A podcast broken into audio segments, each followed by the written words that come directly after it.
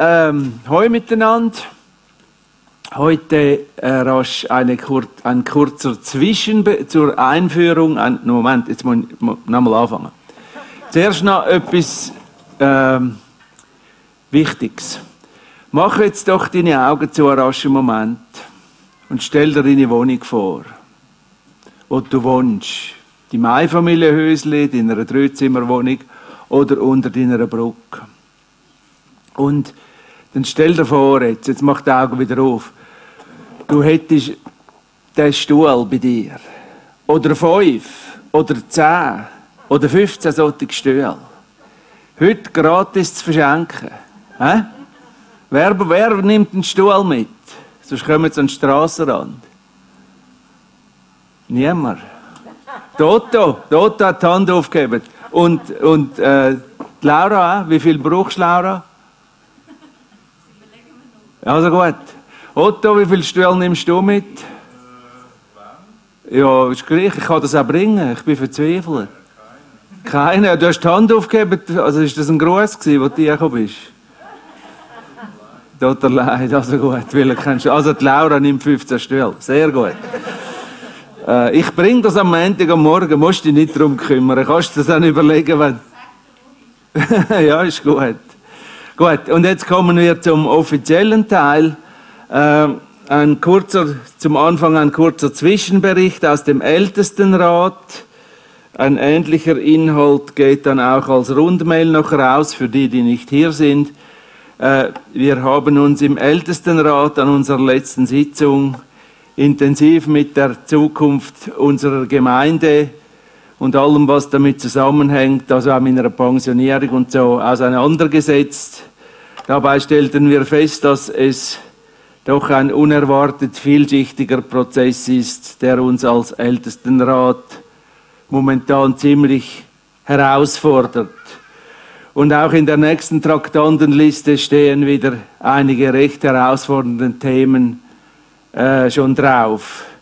Und ein Gedanke ist nun, dass wir das Thema meiner Nachfolge, äh, dass wir eine, vielleicht eine Kommission einsetzen, welche uns in diesem Prozess unterstützt. Wahrscheinlich irgendwann nach der Sommerferie, oder? Bitte habt zwischenzeitlich noch etwas Geduld mit uns, bis wir soweit sind. Wir möchten alles richtig machen, aber brauchen einfach noch ein wenig Zeit dazu und sind froh, im Moment nicht allzu viele Rückfragen äh, zum Thema Zukunft beantworten zu müssen. Falls du uns unterstützen möchtest, setz das Thema doch auf deine Gebetsliste. Du hast doch eine Gebetsliste, oder? Wer hat keine Gebetsliste? Ah ja, was? Du hast keine Gebetsliste? Ja, mei, mei, du. Äh, gut, äh, und, und, zwar, und zwar auf die Gebetsliste setzen, vielleicht so nach Römer 12, oder? Gottes, das, Gottes guter, wohlgefälliger und vollkommener Wille geschehen möge, betreffend Zukunft der CGT. Ja? Dass wir ein bisschen Gebetsunterstützung haben. Das brauchen wir im Moment. Vielen Dank für euer Mitbeten und Mittragen und nicht Rückfragen. Ja? Danke. Und jetzt zur Predigt. Ähm, jetzt zur Predigt. Predigt. Und jetzt für heute habe ich so aus dem Blauen heraus äh, den Eindruck aufs Herz bekommen, ich soll über Psalm 55 predigen. Und das ist bei mir abgespeichert immer schon als der Problempsalm, oder? Und jetzt habe ich ihn wieder mal durchgelesen und habe gesehen, es ist eigentlich ein ganz interessanter Psalm. König David höchstpersönlich gibt uns weiter, wie er seine Probleme verarbeitete. Es ist eine Art Lehrpsalm, hat gar nicht viele solche in den Psalmen.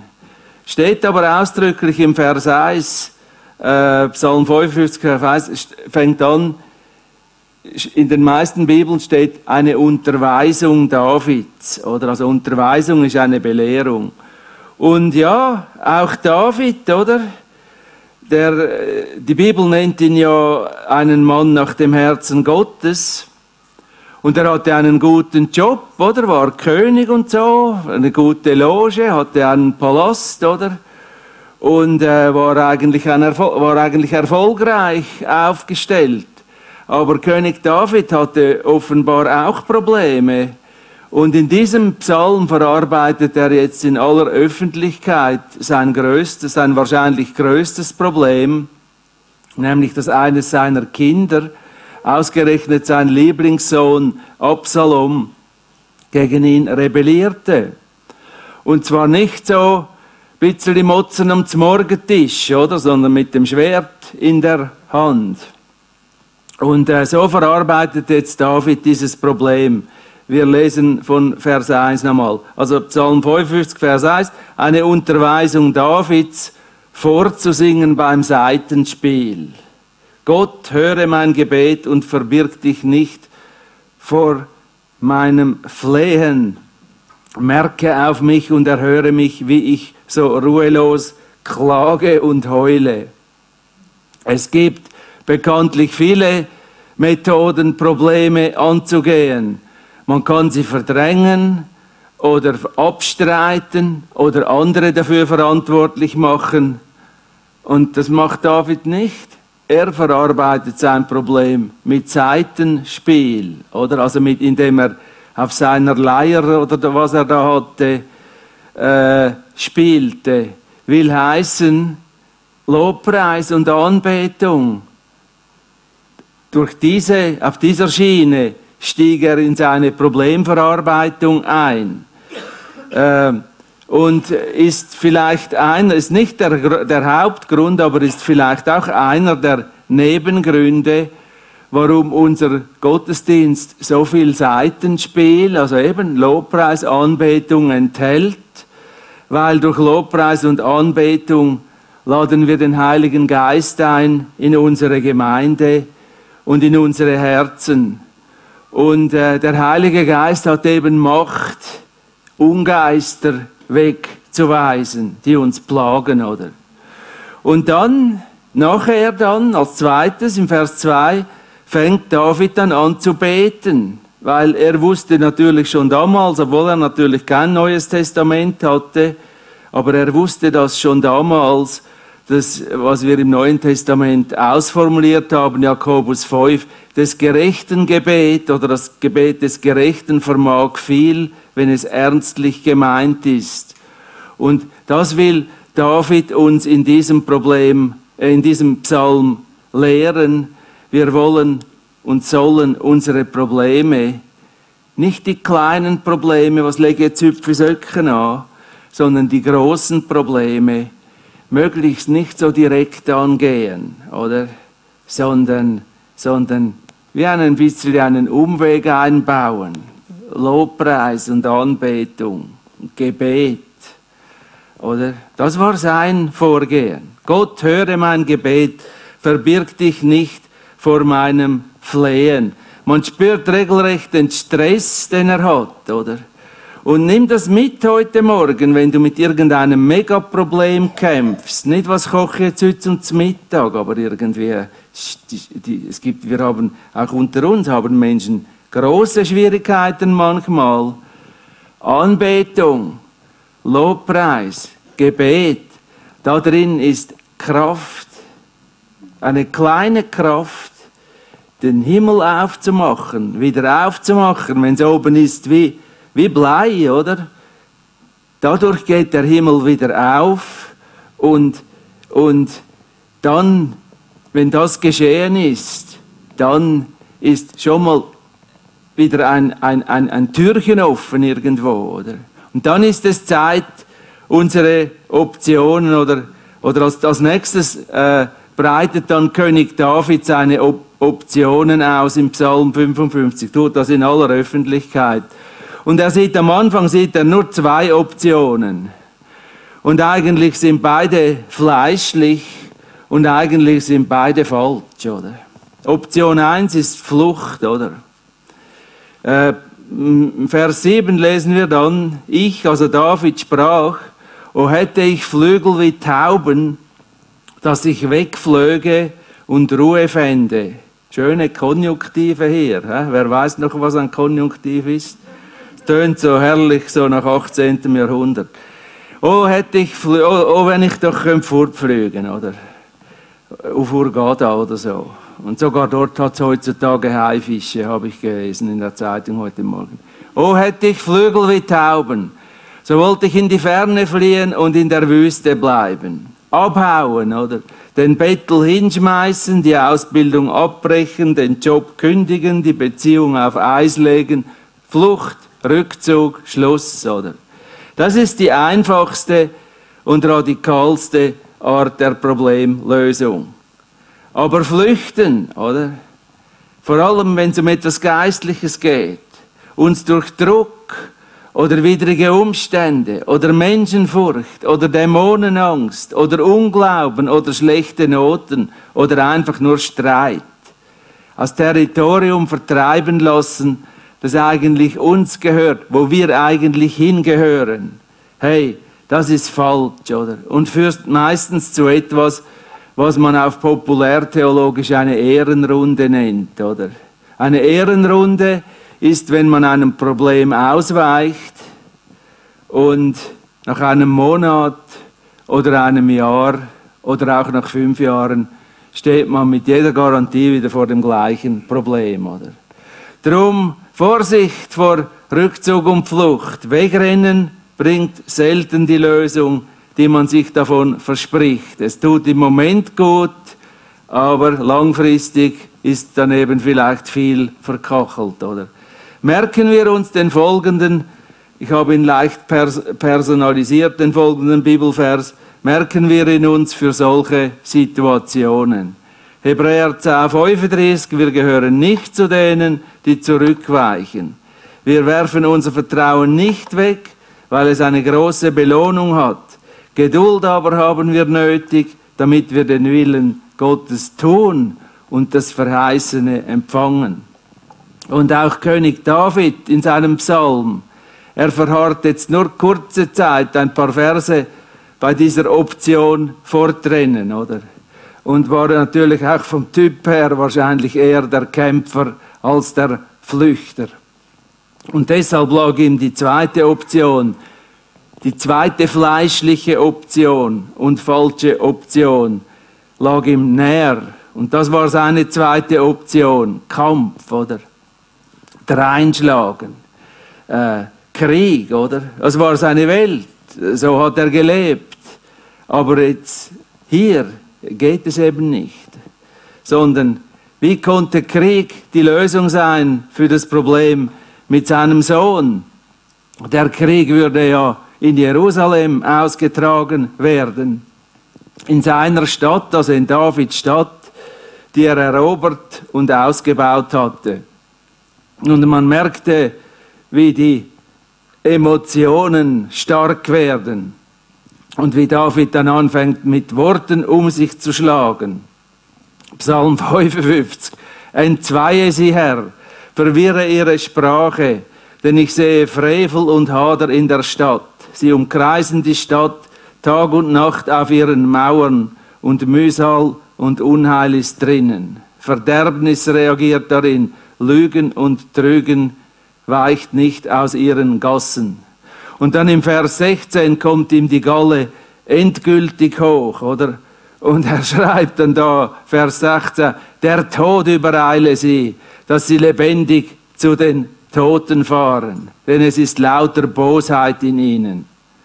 Also, er schlägt jetzt rein, schon mal mit Worten, oder? Sollen sie doch alle zur Hölle fahren? Würden wir jetzt vielleicht sagen, so im Neuen Testament. aber, aber, König David, oder? man merkt jetzt richtig, was für wie viel Fleisch in diesen Optionen steckt, in diesen beiden Optionen. Und jedes Mal, wenn wir auf diese Optionen einsteigen, kämpfen oder flüchten, äh, gibt es regelmäßig nur noch mehr Theater, oder? Und darum ist es gut, wenn wir uns erinnern, vor allem wenn du einen Kampf hast im Moment oder in einem Kampf stehst, was in der Bibel, vergiss nicht, was die Bibel sagt.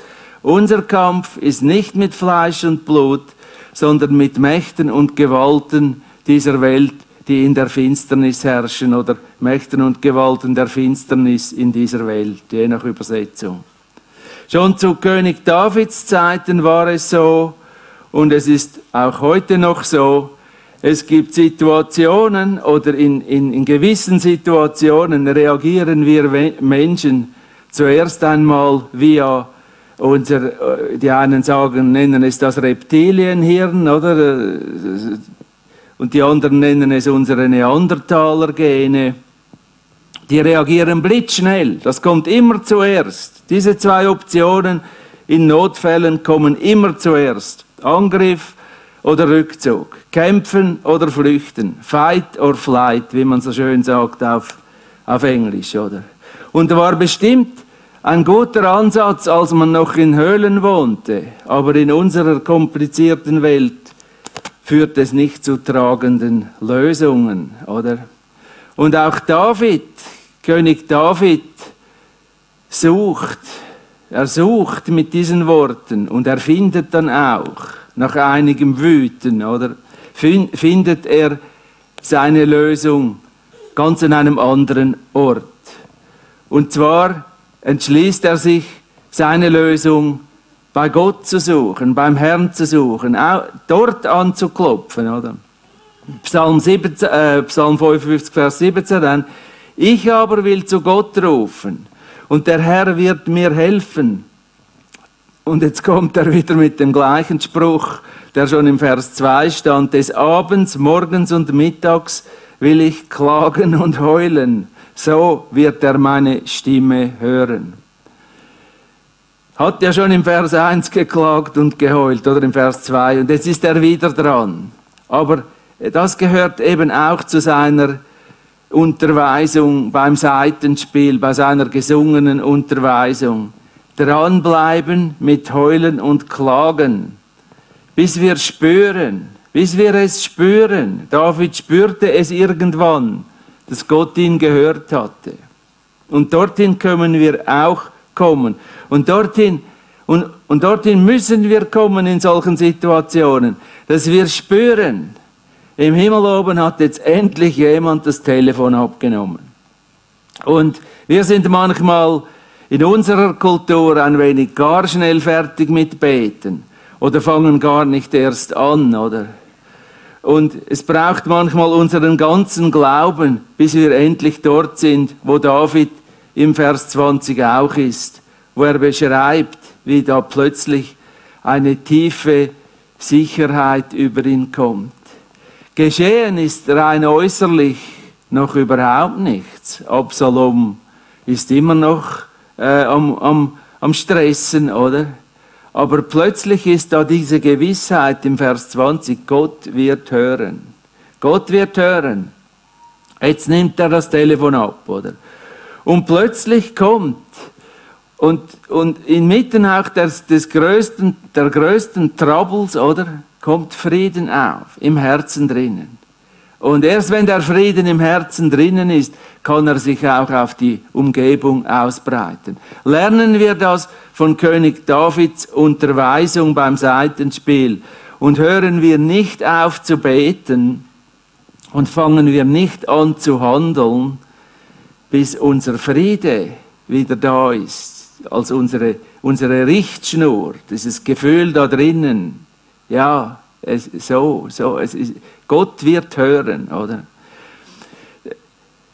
Beten, bis der Friede wieder da ist, der, und zwar nicht der Friede, irgendein fauler Friede, der die Probleme einfach ignoriert, aber der Friede Gottes, der nicht aus der Vernunft kommt, dass wir uns etwas zusammenbasteln, sondern wir beten, bis wir den Fried, bis der Friede Gottes über unserer Vernunft wieder in unserem Herzen ist. Wie es so schön heißt, weiß leider nicht mehr genau wo. Herr, du gibst Frieden dem, der sich fest an dich hält und dir allein vertraut.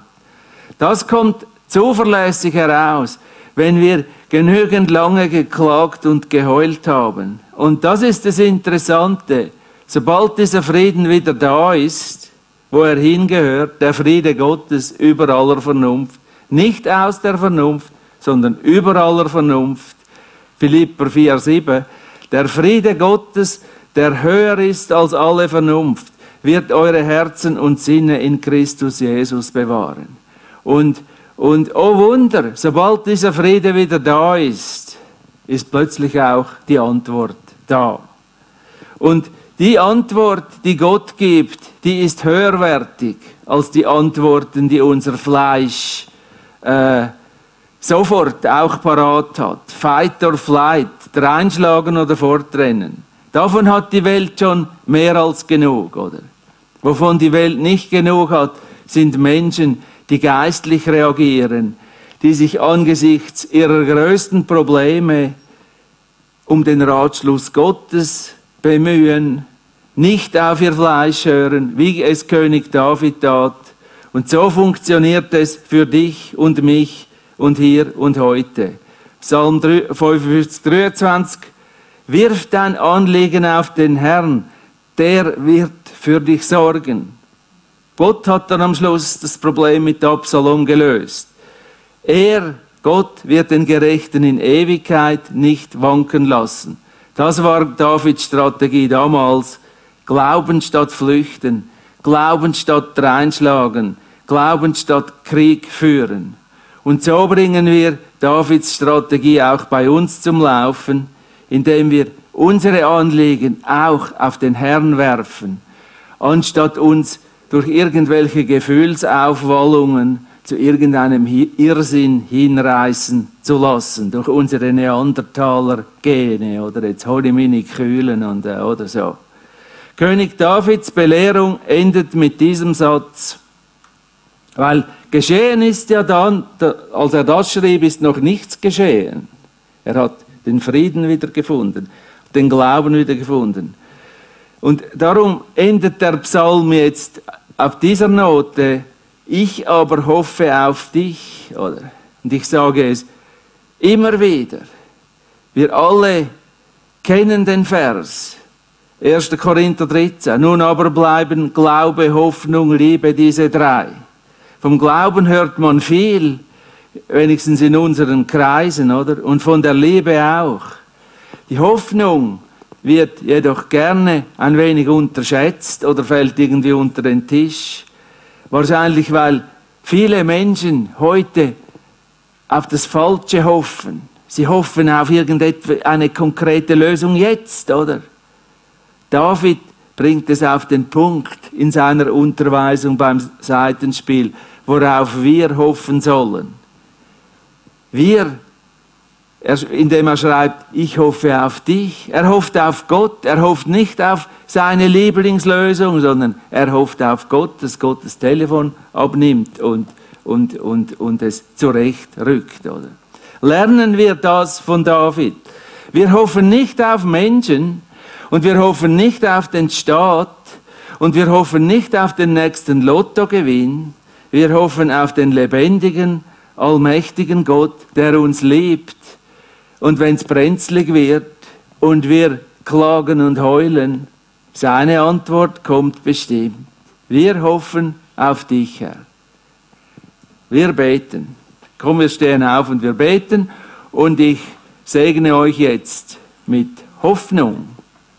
Es ist eine, eine vernachlässigter Aspekt des Neuen Testamentes in unserer Kultur wo Kritik und alles andere steht im Vordergrund, aber die Hoffnung, die ist eine Kraft Gottes. Sei gesegnet mit, mit Hoffnung, egal worin du steckst, egal was auf dich zukommt, zukommt.